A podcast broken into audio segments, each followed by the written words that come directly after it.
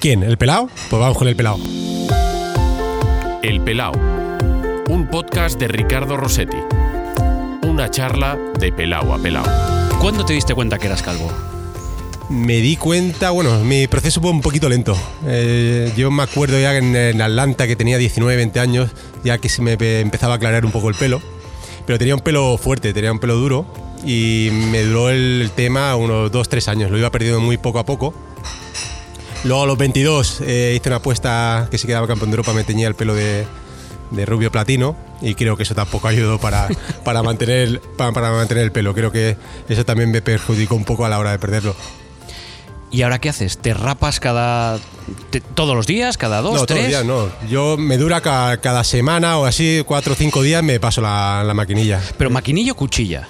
Maquinilla y a veces cuchilla. Bueno, a ver, es casi. Bueno, sí, a ver, lo es voy manteniendo pelo, un poco al, al cero, pero sí que hay veces que me paso la, la cuchilla. La cuchilla es más, es más agresiva y la eh, no me la hago tan, tan a menudo.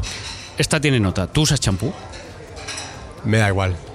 O sea, no, O sea, no te no, la verdad es que no lo miro, pero ya cojo más el, el tema de gel, gel de baño. Directamente, ¿no? Pero Para veces seguro que he cogido el champú y me he echado champú. Lo que toca, lo que pilles, lo, que- lo sí, que lo que pilles. digo, me- me- más por el olfato, ¿no? Lo huelo y si me gusta me lo, me Oye, lo echo. y y ahora tú ves fotos de cuando tenías pelo y tú, tú te reconoces porque tú ya llevas un tiempo así.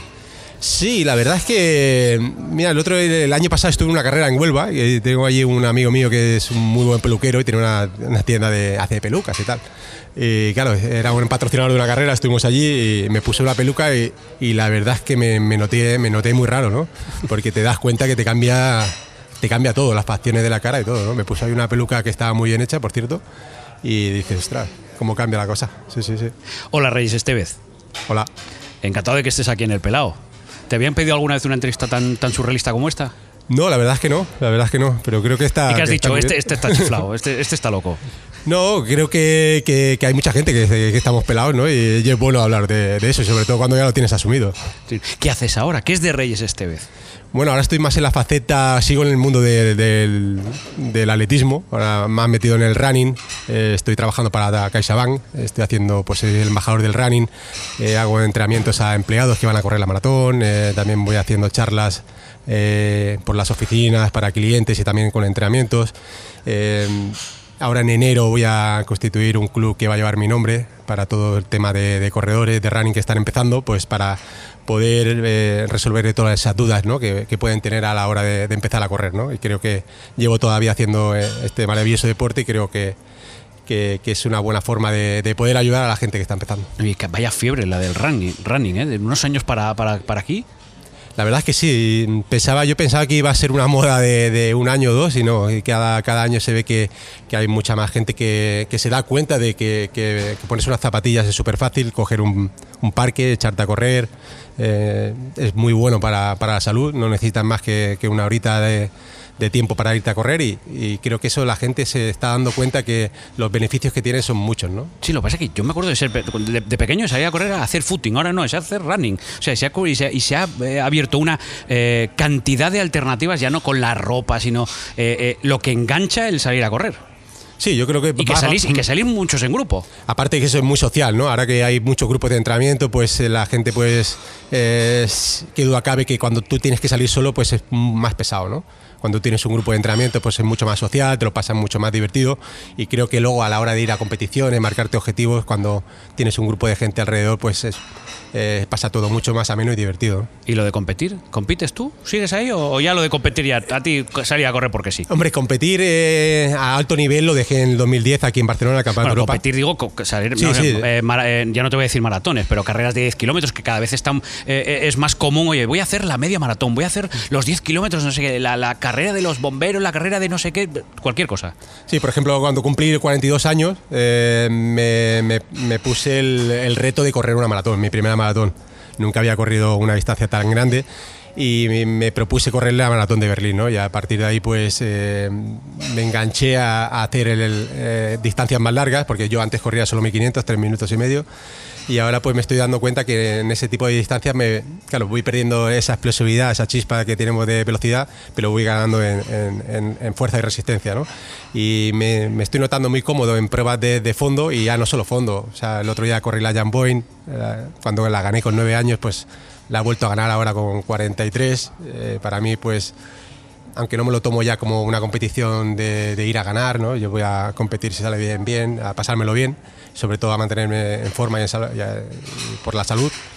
Y te das cuenta de que, eso pues es divertido, ¿no? Me- Aún me lo sigo pasando bien a la hora de competir, pero bueno, ya en carreras ya, a otro nivel, ¿no? Eh, Yo no corrido una maratón. Bueno, de hecho, yo creo que no he corrido ninguna carrera de estas de 10 kilómetros. Salgo a correr cuando puedo, pero eh, si sufro mm, para correr 5 o 6 kilómetros, o sea, que 42. O sea, yo, yo tengo amigos que han corrido maratones y, que a lo mejor en el que 20 están. ¿Qué, qué hago yo aquí? ¿Por qué este sufrimiento? ¿Qué tiene la maratón? Creo que mm, tú bien lo has dicho, Nadie. Yo creo que has dado con el tip de la cuestión porque hay mucha gente que, yo creo que se le pierde mucho el respeto a, la- a las distancias, ¿no? Y hay una. eh, la distancia de maratón, eh, ya la historia lo dice, la primera persona que lo hizo murió, ¿no? Eh, creo que hay que tener una muy buena preparación. Para poder hacerla bien y disfrutarla, tienes que prepararla muy bien. Y para preparar una maratón, eh, dependiendo del nivel que tengas, pues mínimo tienes que estar un año, ¿no? Ya, lo que pasa es que a mí me tienes que explicar esto de para disfrutarla. Es que Pero yo yo cada creo, vez que claro. salgo a correr sufro, macho. Bueno, para disfrutar, pues claro, tienes que seguir un entrenamiento, empezar con carreras de 5, cuando ya domines el 5 kilómetros, eh, pasarte la de 10, cuando ya domines el 10, pasarte una media maratón, cuando ya domines la media maratón, ya intentar ponerte el reto de maratón, ¿no? Pero hay mucha gente que ya pasa del 5 a la maratón, ¿no? Y es lo que dices tú, pues llegan al kilómetro 20, no tienen preparación, eh, lo peor que te- y lo mejor que te puede pasar es que te lesiones, ¿no? O, o que te, pues eso, que en el kilómetro 20 pues dices, ¿qué Se acabó. aquí, ¿no? no valgo para esto, que no, que no estás que me quedan otros 22 Es que no estás todavía. preparado, claro. Madre mía. Oye, ¿en qué momento un niño que, que somos, somos cuando somos pequeños corremos por, por competir, corremos, "Ay, te he hecho una carrera. ¿En qué momento tú dices, pues yo voy a correr, pero a correr de verdad, a correr por competir en carreras? ¿Qué, qué- qué pasa ahí? Porque tú empezaste muy jovencito. Sí, sí, sí. Yo empecé con nueve años y la verdad es que mm, yo siempre lo digo. eh, yo no sabía que, que- que me estaba autoentrenando, ¿no? Porque yo siempre me acuerdo de pequeñito, pues iba al colegio corriendo, siempre. Yo creo que el, el- el cuerpo se hace a, los estímulos que tú le vas dando, ¿no? De pequeño. Y, y yo creo que a- eh, me estaba autoentrenando sin querer, ¿no? Porque ibas todos los sitios corriendo. Cuando el- la- en verano íbamos con los amigos a veranear, pues yo no tenía bicicleta, pues iba detrás con, con ellos de la bicicleta, iba yo iba corriendo, ¿no? Pues ¿qué pasa? Pues a los nueve años mi- mis hermanos van a una carrera de, de cross escolar y mis padres le dijeron, si, quieren, si queréis ir al cross, pues tenéis que llevar al pequeño, ¿no? Entonces ahí me, me apuntaron a una carrera, gané la carrera, me dio ahí un monitor de, de Cornellá, que Manuel Carrasco, que fue mi, mi primer eh, bueno, entrenador, que me gestionó un poco mi primera etapa de en atletismo y, y- y empecé ahí, pues no a entrenar, porque con nueve años no se puede entrenar, pero sí que íbamos, bajábamos dos, tres días a jugar y, a- y sobre todo a competir los fines de semana. La siguiente fin de semana fue la Yamoen y también la, la- la pude ganar. Y, y, bueno, es que las, las has ganado menos en élite, creo que la, la- las has ganado en todas las Todas categorías, las ¿no? categorías, sí, sí. Bueno, es que en la- bueno, yo creo que, que ahora también, ¿no? Pero en la época, yo me acuerdo que en Alevines, el tercero fue Albert Celades, el entrenador ahora de Valencia. No, sí, sí, es que Tengo una hay- foto ahí, y digo, digo por, por- por ganarle, ahora se ha puesto a entrenar a fútbol. No valgo para el atletismo, tengo que ir al fútbol. no, sí, pero era muy bueno porque también corrí con él en un, cross en Andorra, me parece. O sea que sí, sí, sí. Pero tú, lo, lo- ahí lo del fútbol, ah, tú no, tú siempre has, sido- de- de- de correr. Sí, que bueno, me, esto- me puse, me puse a jugar a fútbol bueno, porque en, en esa, en, esa, en esa edad no, no entrenaba para el atletismo, Ya. ¿no? O sea, hacíamos todas, muchas actividades, fútbol, baloncesto y todo. Y en el fútbol no se me daba mal, pero tampoco era muy bueno. Me ponía al extremo de correr, a correr por la banda y a centrar. No es que ahora Usain Bolt hace un par de años decía, no, yo quiero jugar al fútbol y se puso a entrenar con el Dortmund o tal. Para esto siempre tiene Jorge Valdano una frase. Bueno, Jorge Valdano siempre tiene una frase, pero para esta tiene una frase. Es que en el atletismo, cuando llegas a la meta, se acaba. En el fútbol, cuando llegas a la pelota, que es como la meta, ahí empiezan los problemas de verdad. Claro. Sea, no, claro, no tiene nada luego- que ver, claro, que puedes- físicamente puedes estar muy bien, pero claro, luego el, el fútbol es, es más habilidad con los pies, ¿no? Bueno, pero lo tuyo era talento para correr, ¿no? Todo el mundo dice que tú tenías un talento innato para, para el atletismo. Sí, yo creo que de- aparte lo que he comentado antes, de, de que, que yo ya habitué a mi cuerpo a una serie de estímulos para que yo sea corredor, creo que también tenía las cualidades, ¿no? Era con las piernas muy largas eh, y bueno, pues sí, la, la- la gente cuando me veía correr pues se, se veía que me tenía facilidad, ¿no? Ibas muy, muy joven a los Juegos Olímpicos. A Atenas, me decías, con 19, 19, 20, en Atlanta. en Atlanta. En Atlanta. O sea, que además los Juegos, ¿no? Que para un atleta... Mira que para otros deportes los Juegos Olímpicos son, bueno, pues una cita más, pero para el atletismo, para la natación, deporte rey de los Juegos Olímpicos, esto es la leche. Sí, yo creo que la distancia de 1500 yo creo que no ha habido un atleta en- en- a nivel, no sé, internacional. ¿eh? Sí, internacional seguro que sí, porque en Kenia sí que seguro que habrá habido un portento, pero con 19 años a nivel europeo, ahora el Ingreviste, ¿no? Eh, Jacobo, que yo creo que está eh, haciendo pues una, una carrera impresionante. Con 19 años yo creo que, que, que estaba preparado para ir a los Juegos, pero yo creo que no era mi juego. ¿no? Igual que en Sydney tenía que haber ido y no me llevaron, eh, en Atlanta no tenía que haber estado. Una cosa, que a ti te llegó todo muy joven. Eh, tú miras ahora para atrás y, y te das cuenta, es que yo no era consciente de todo lo que me estaba pasando. ¿A ti te pasa eso? ¿Te ha pasado? de mirar para atrás y decir, "Uf, es que me, me- me puse en una situación que en ese momento no sabía lo que era. O sea, sabía que era importante, pero, pero es que lo miro ahora y madre mía, ¿dónde me puse? La verdad es que sí. Eh, la primera vez que me pasó fue en el año 97, después de Atlanta, Campeonato del Mundo, que hicimos doblete yo y Fermín Cacho en Atenas, que nos agarró en el Guerrug. Pues yo me acuerdo que, claro, yo era novato en el Mundial, eh, yo iba con Fermín a, a cámara llamadas, a entrenar, a calentar, que eso, claro, eso me hacía que me quitara yo también mucha presión, ¿no? mucha tensión, y yo no- no- creo que no era consciente ni, ni- ni que estaba en una semifinal de un Mundial y que entraban cuatro puestos y que me la estaba jugando con gente que veías en la lista que ahora ves y, y seguro que además de Eh, estos persona, corren, ¿no? que te da, te da el tembleque, ¿no? Y creo que salía, pues eso, con el esparpajo de un joven o novato que no sabe muy bien ni, ni dónde está, ¿no? Pero que, que- realmente sí que estaba preparado para correr y hacer algo grande, ¿no? Pero creo que eh, mucha gente está preparada para hacerlo y luego la- a nivel mental yo creo que es muy importante porque luego te puede hay gente que aguanta esa presión y hay otra gente, otra gente que no, ¿no? al contrario, ¿no? Que está en cámara de llamadas y ya le ves con eso- esos nervios pálidos que parece que pues ahí se va toda la fuerza antes de correr, ¿no? Porque claro, a mí eh, he leído cosas tuyas, me han contado cosas tuyas, te he leído cosas tuyas. Siempre decías, a mí es que me ha gustado vivir la vida. También es verdad que me han dicho, este, cuando se ponía, se ponía. No, yo siempre he sido. Yo creo que el atletismo no. Es más, me han dicho, tú le veías con un eh, con una pechuga eh, a la plancha y con el cas de naranja. Ese día sabías que este ya estaba en modo entrenamiento. Eso me lo han contado. No, bueno, eh, la verdad es que siempre he tenido la suerte de estar en de alto rendimiento. Bueno, ahí el- a nivel de, de- de- de dieta, pues nos lleva muy bien, muy bien todo el tema de la comida. Pero yo creo que el atletismo no, no, no tiene otro secreto. O sea, el atletismo tú puedes ser muy bueno, pero si no llegas a una rutina de entrenamientos y de preparación para un campeonato, y no estamos hablando de un campeonato de Cataluña, estamos hablando de un mundial, Campeonato de Europa, pues la verdad es que no tiene nada que hacer, ¿no? Eh, qué duda cabe que cuando se podía estar un poquito más relajado, pues sí era de la gente, pues yo a mí me gustaba salir, pues como a todo el mundo, ¿no? Ir a cenar o algún día salir con tus amigos. Eh, creo que hay eh, épocas del año donde se podía hacer, pero claro, cuando lo hacía yo, pues cuenta como contaba siempre como siete, ¿no? Ya. Cuando hacía otros ni, ni, ni hablaban, ¿no? Pero bueno, es una cosa que siempre la, la he tenido que llevar y yo siempre digo que, que lo- esta pregunta es mejor para que se la hagan a mis entrenadores, ¿no? Ya. Porque yo cuando estaba entrenando, yo creo que nunca he faltado un entrenamiento y, y al contrario, yo cuando bajo a entrenar disfruto de- del entrenamiento, o sea, y sé que, que sin el entrenamiento no hay nada. Em, tu gran cita es Sevilla. Ese es el momento. ¿Es el momento de tu vida? Sí, yo creo que sí. El mejor, ¿eh? Yo creo que sí. A nivel atlético, yo creo que sí, porque es, mi marca personal. Mi marca personal la hice después de eliminatoria, semifinal, hacer la, la marca en la carrera más rápida de la historia a nivel de campeonato. Eh, Guerruz con 3.27, 3.28, 3.30.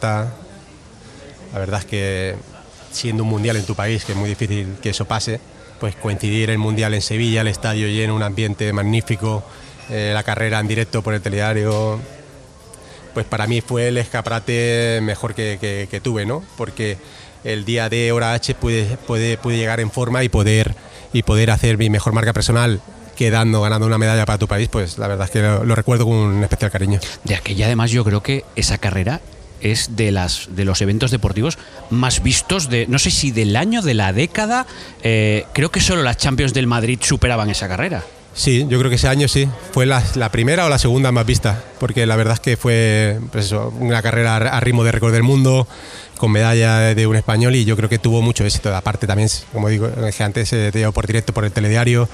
Yo creo que tuvo mucha mucho tirón. ahora mucho solo me falta que me digas no si yo soy del Barça encima me la ha quitado el Madrid con la Champions o no o me dices no no mira No, yo soy del Barça, soy del Barça. Soy del Barça. encima te- una Champions de Madrid es la que te quita la visión más Bueno, vista bueno, también hay que reconocer que el fútbol eh, es el fútbol. Bueno, pero de aquel competir. Oye, también te voy a decir una cosa, ¿eh? De aquella el atletismo, tú sabías la pelea aquella para entrar en los Juegos Olímpicos de Sydney que te quedas fuera. Allí todo el mundo sabíamos los tres que corrían el 1500, estábamos pendientes de las carreras. Ahora cuesta mucho más, ¿eh? Sí, O sea, a- allí sí que había repercusión y ahora pasa como más desapercibido. Nos cuesta encontrar eh, esas cabezas visibles que encontrábamos en tu generación. Sí, yo creo que también eh, pasa en todos los deportes, ¿no? Nos acostumbramos a veces cuando hay, por ejemplo, ahora está Nadal, ¿no? Sí. Cuando Nadal lo deje, pues a lo mejor pues vamos a tener difícil de ver otro fenómeno, ¿no? Eh, para, para que juegue a ese nivel. Yo creo que en el atletismo igual, el, el- el 1500 siempre ha estado con José Luis González, Abascal, luego vino Cacho, Fermín Cacho, siempre ha tenido un tirón y luego yo. Siempre ha tenido un, tirón muy, muy fuerte, ¿no? La gente pues seguía porque siempre había resultados a nivel de mundiales, había medallas, había resultados a nivel de la Golden League, a nivel de marcas.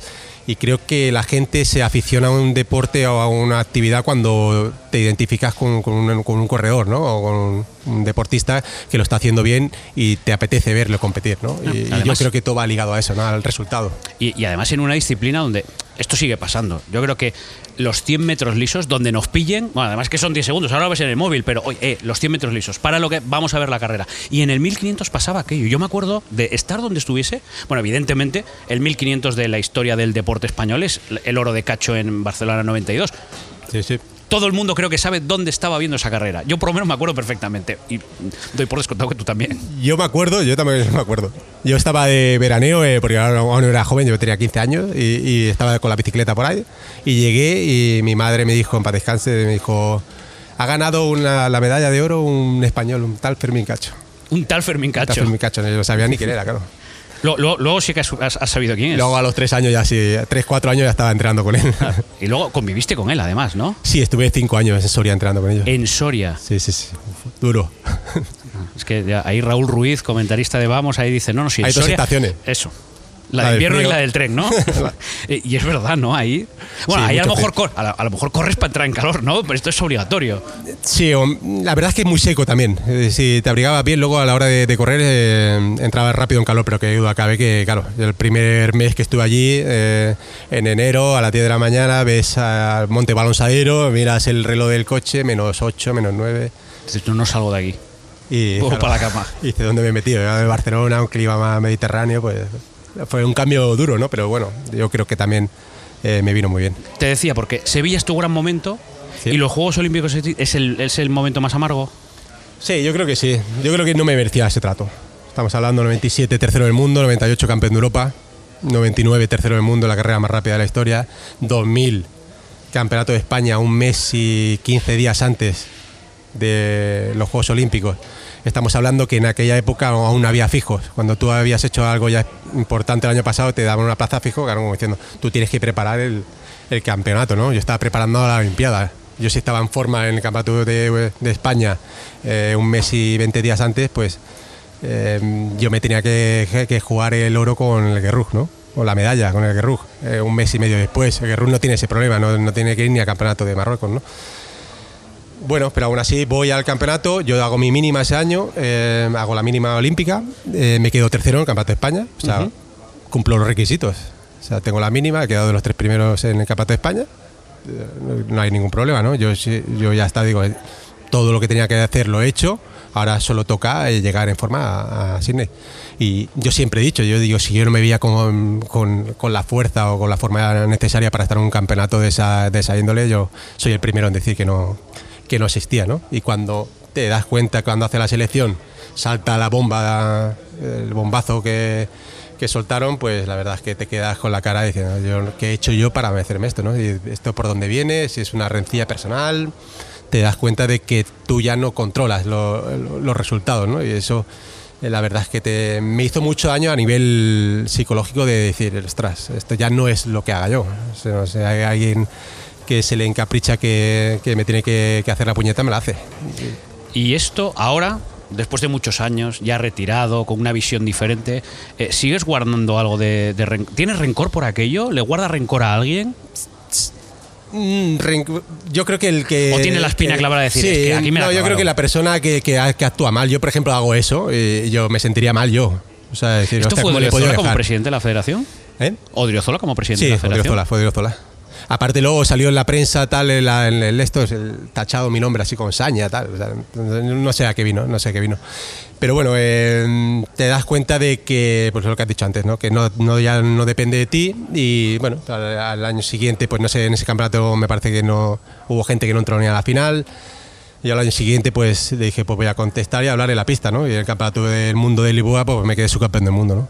Y entonces fue el primero que en bajar a darme la mano, para que veas el cambio que da la, la gente, ¿no? ¿Y qué le dijiste aquel día? Pues no, no le miré Directamente. directamente, no le di la mano. Eh, ¿Y cómo es la relación con esos, con creo que es eh, Higuero, Redolat, los que sí van? Es, eh, ¿Ahí quedan tocadas las relaciones? ¿O, o aquello se tomó con, con no, yo creo que no, no creo, yo creo que ellos no tienen culpa, ¿no? Eh, ¿Y en aquel momento cómo lo viviste con ellos? Ellos contigo. Ellos, pues claro, yo, yo creo que yo en, su en su persona no me puedo meter, ¿no? Pero yo sí que mm, mm, me vería, pues yo ostras, eh, tengo la mínima yo también. eh, el presidente pues ha hecho una, una apuesta personal por alguno de ellos. Pues no sé cómo se sentirían ellos. Yo creo que es pregunta para ellos. Yo, yo sé muy bien que, que la plaza yo me la había ganado y creo que, que debería estar, ¿no? Debía estar. Creo que no es un buen. no es, es un papelón, ¿no? Porque que si te seleccionan tienes que ir y, y bueno, y tienes que, que Pero intentar. alguno hacerlo. llamaba y decía, oye, mira, Reyes, que es No, que-". no me llamado nadie. no. ¿Y lo echaste de menos en ese momento? No, porque yo creo que la- el, el atletismo no es un, es un deporte individual y al final yo creo que eh, aunque luego eh, estamos en, en- en concentraciones y nos saludamos, nos llevamos todo bien, yo creo que luego cada uno tiene que mirar por su, pues eso, por sus resultados deportivos y cada uno a la hora de la verdad luego pues mira por sus intereses, ¿no? Pero eh, creo que la persona que, que- que lo hizo mal fue el presidente. El guerrujo. Anda que no corría, ¿eh? Sí, sí, sí. Aparte tuve la suerte de que un año me invitó él a entrenar ahí donde, donde hace las preparaciones en Ifrán, Sí. ahí en el Alto Marroquí, en altitud. Y, y- y siempre, bueno, siempre hemos tenido una especial relación. Yo creo ¿Ah, que sí? sí, no es que tampoco seamos íntimos, pero siempre que nos veíamos es como eh, un respeto mutuo, ¿no? De decir, ostras. eh, y cuando me vio que estaba entrando por allí, pues me invitaba a, a cenar a casa, veíamos carreras. Eh, la verdad es que. Ver carreras, Tío, o sea, eso, o sea sí, sí, de, sí. poner vídeo, mira esta carrera. Claro, sí, pero- el- ¿Y vuestras carreras? Sí, ¿Vuestras? sí, bueno, me las, mira, yo claro, me las pasaba, me las pasaba cuando el cambio, claro, a él le gustaba cuando yo le atacaba, le, que le cambiaba para el- y él le gustaba repetirlo, claro, como ganaba él. Sí, sí, y yo sí, digo, vale, sí. ya está, ya está. No- Digo, con, y- con tres veces la- que lo veamos ya está bien. La historia, la historia es, a ver, ponme una en la que te gane yo. Claro, claro, es que no hay, no hay.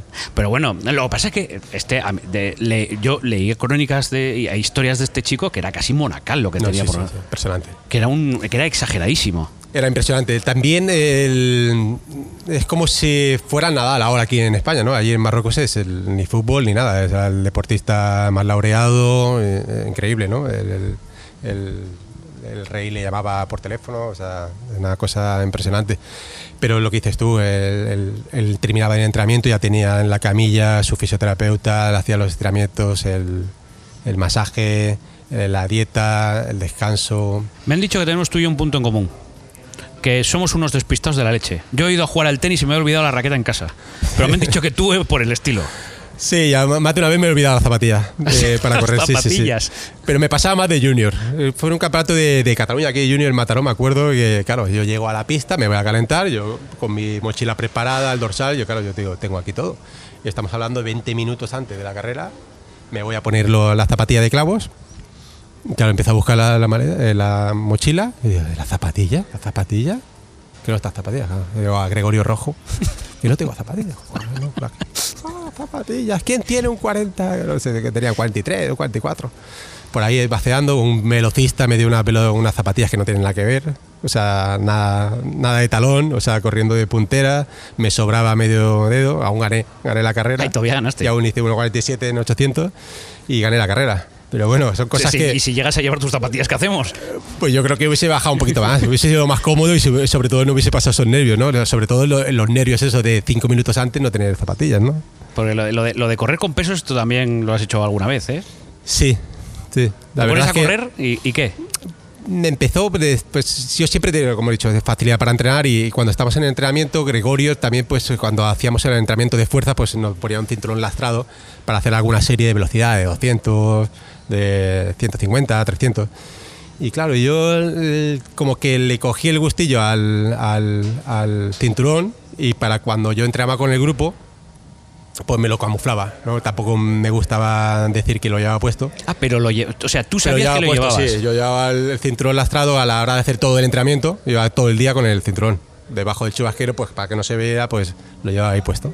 No, pero eh, te voy a decir una cosa. Yo, yo me salgo a correr contigo y te veo con esto y me desmoralizo. O sea, me retiro, me voy a mi casa. O sea, me ganas con el cinturón y yo no, no corro más.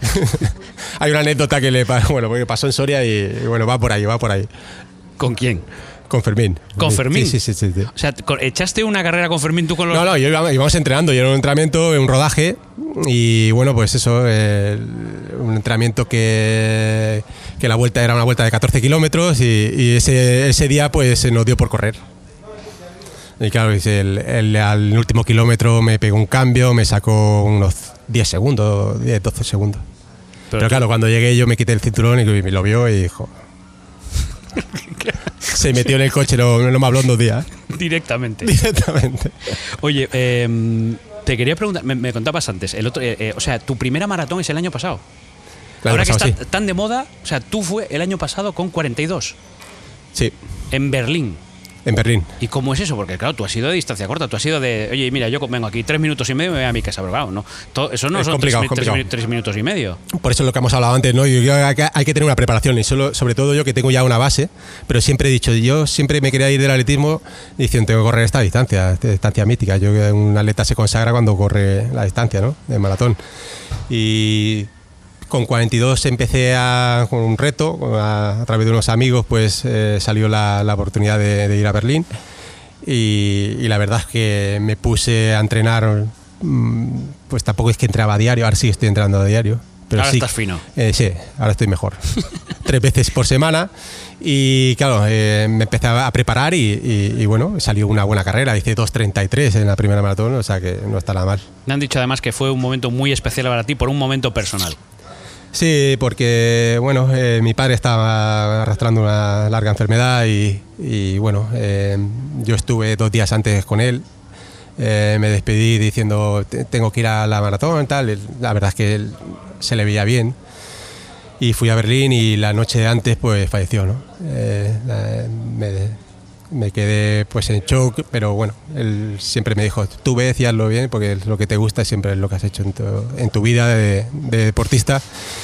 Y la verdad es que me costó salir a, ir a la, salida, pero sí con la motivación de que esa carrera se la quería dedicar y, y- y fui pensando los 42 kilómetros en él.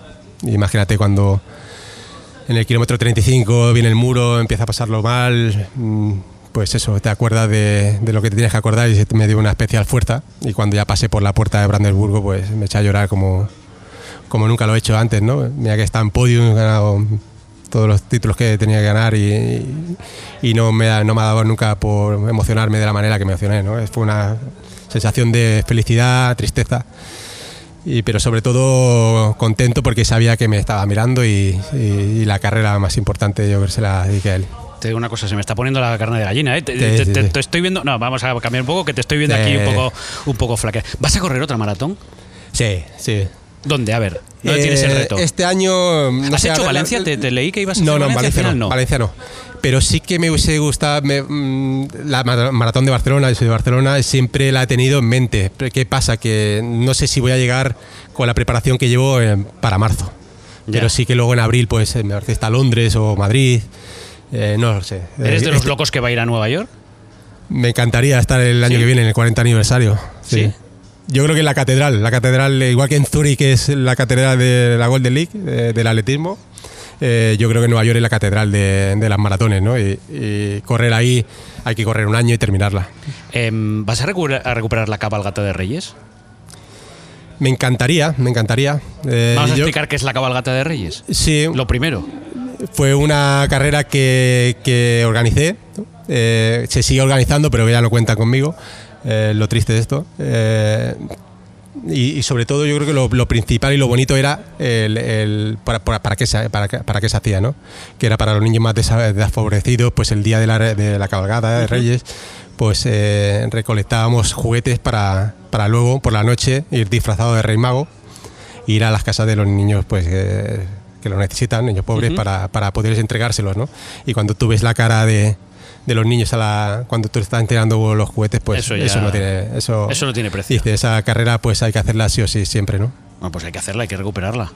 Sí, yo siempre he estado ahí pendiente, pero bueno, eh, cuando te, hay gente que ven que también es una, una buena causa y se quieren hacer con ella, pues te das cuenta de, de- de que toda la gente no es tan buena, ¿no?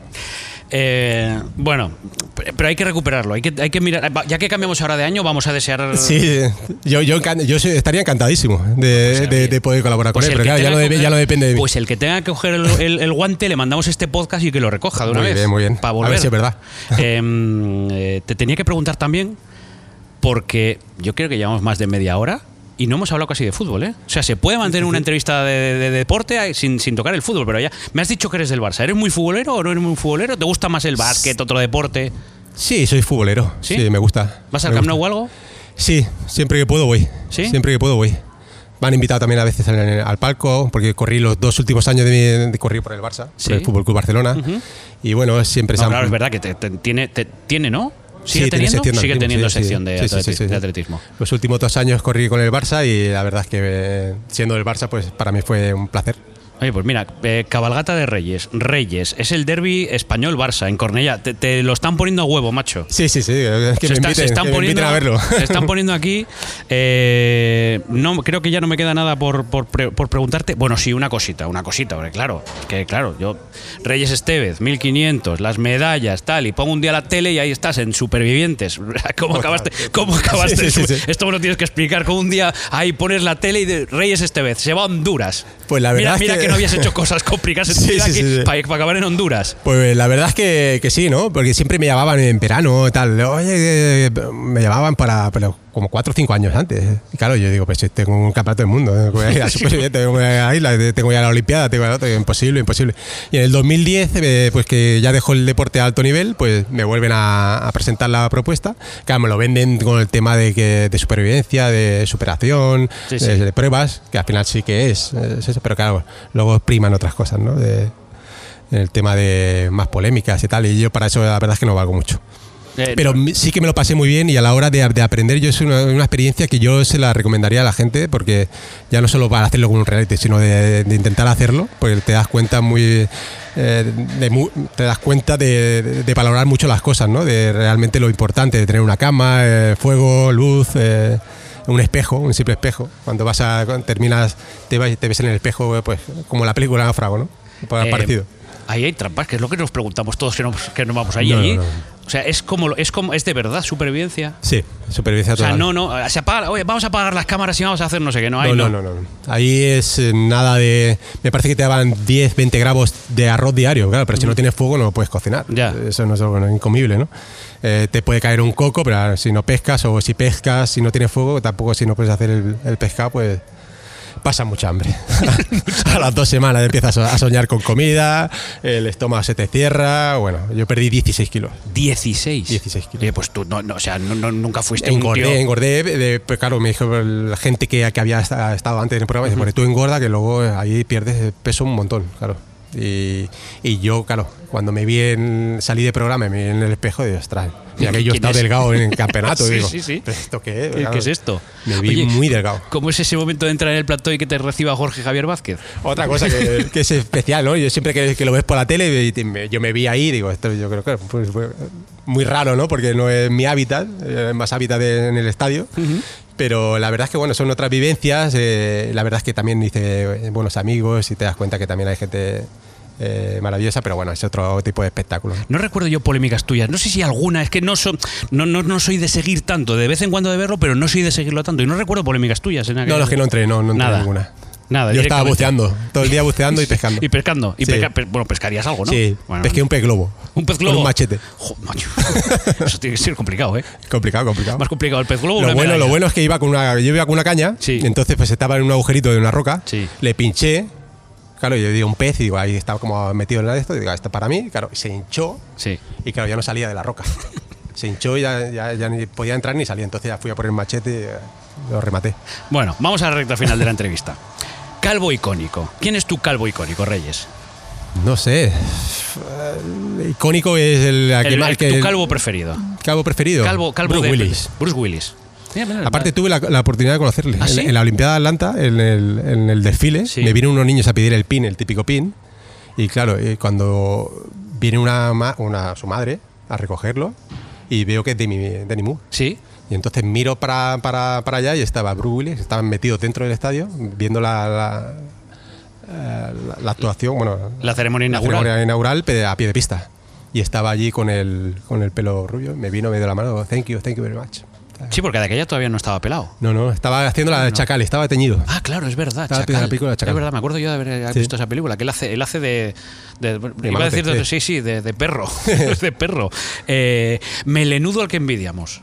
Porque ahora sí que tendrás algún menudo, melenudo al que digas tú, joder, si yo tuviese ese pelo, Pues te digo la verdad, ¿no? mm, a mí me dicen ahora de tener pelo y no, no, me, no me lo vi cuando me puse la peluca no, no me Nada. encontré no me encontré eh, Ah, pero esto, melenudo, no sé. melenuda, eh, no sé el- que tenga mucho pelo diga Sí, sí, sí. Ostras, pues no sé Claro, es que atletas con mucho pelo es que eso molesta para correr. sí ¿sabes? no No, sé no recuerdo yo atletas melenudos ahora que lo pienso. ¿no? alguna habrá yo ahora no, no no me acuerdo Yo tampoco. bueno Fernando Carro hace dos años ahora, Ah, bueno. se, la, ahora se la ha cortado pero Ah, antes bueno, llevaba es que, es que- pero bueno no melenudo sé si algo hay que el viento o algo así, pero- pelencoso alguno de estos no que son Mira, estoy- bueno, atleta, es que no era atleta, ¿eh? saltaba. Yago Lamela, tenía, tenía sí, ya, melena, ¿eh? sí, para descanse. Tenía sí. melena, sí, señor. Eh, gran atleta. Gran, Gran atleta, Qué, gran persona. qué mañana aquella, ¿eh? de- del salto aquel. Sí, señor. En Sevilla también fue. Sí, y plata antes- mundial. Sí, pero antes había sido en, en Maebashi. En Maebashi hizo récord de Europa, Ahí fue. 8.56. Sí, sí, ahí es donde hace el Pegó salto. un salto el, pepinazo lo pegó en Maebashi un domingo por la Sí, mañana, me acuerdo. importante. Sí, sí. Em, ¿A quién le decimos que se rape? ¿Quién está en esa eh, delgada línea roja que es muy fina y al que, oye, macho, mira, rápate ya?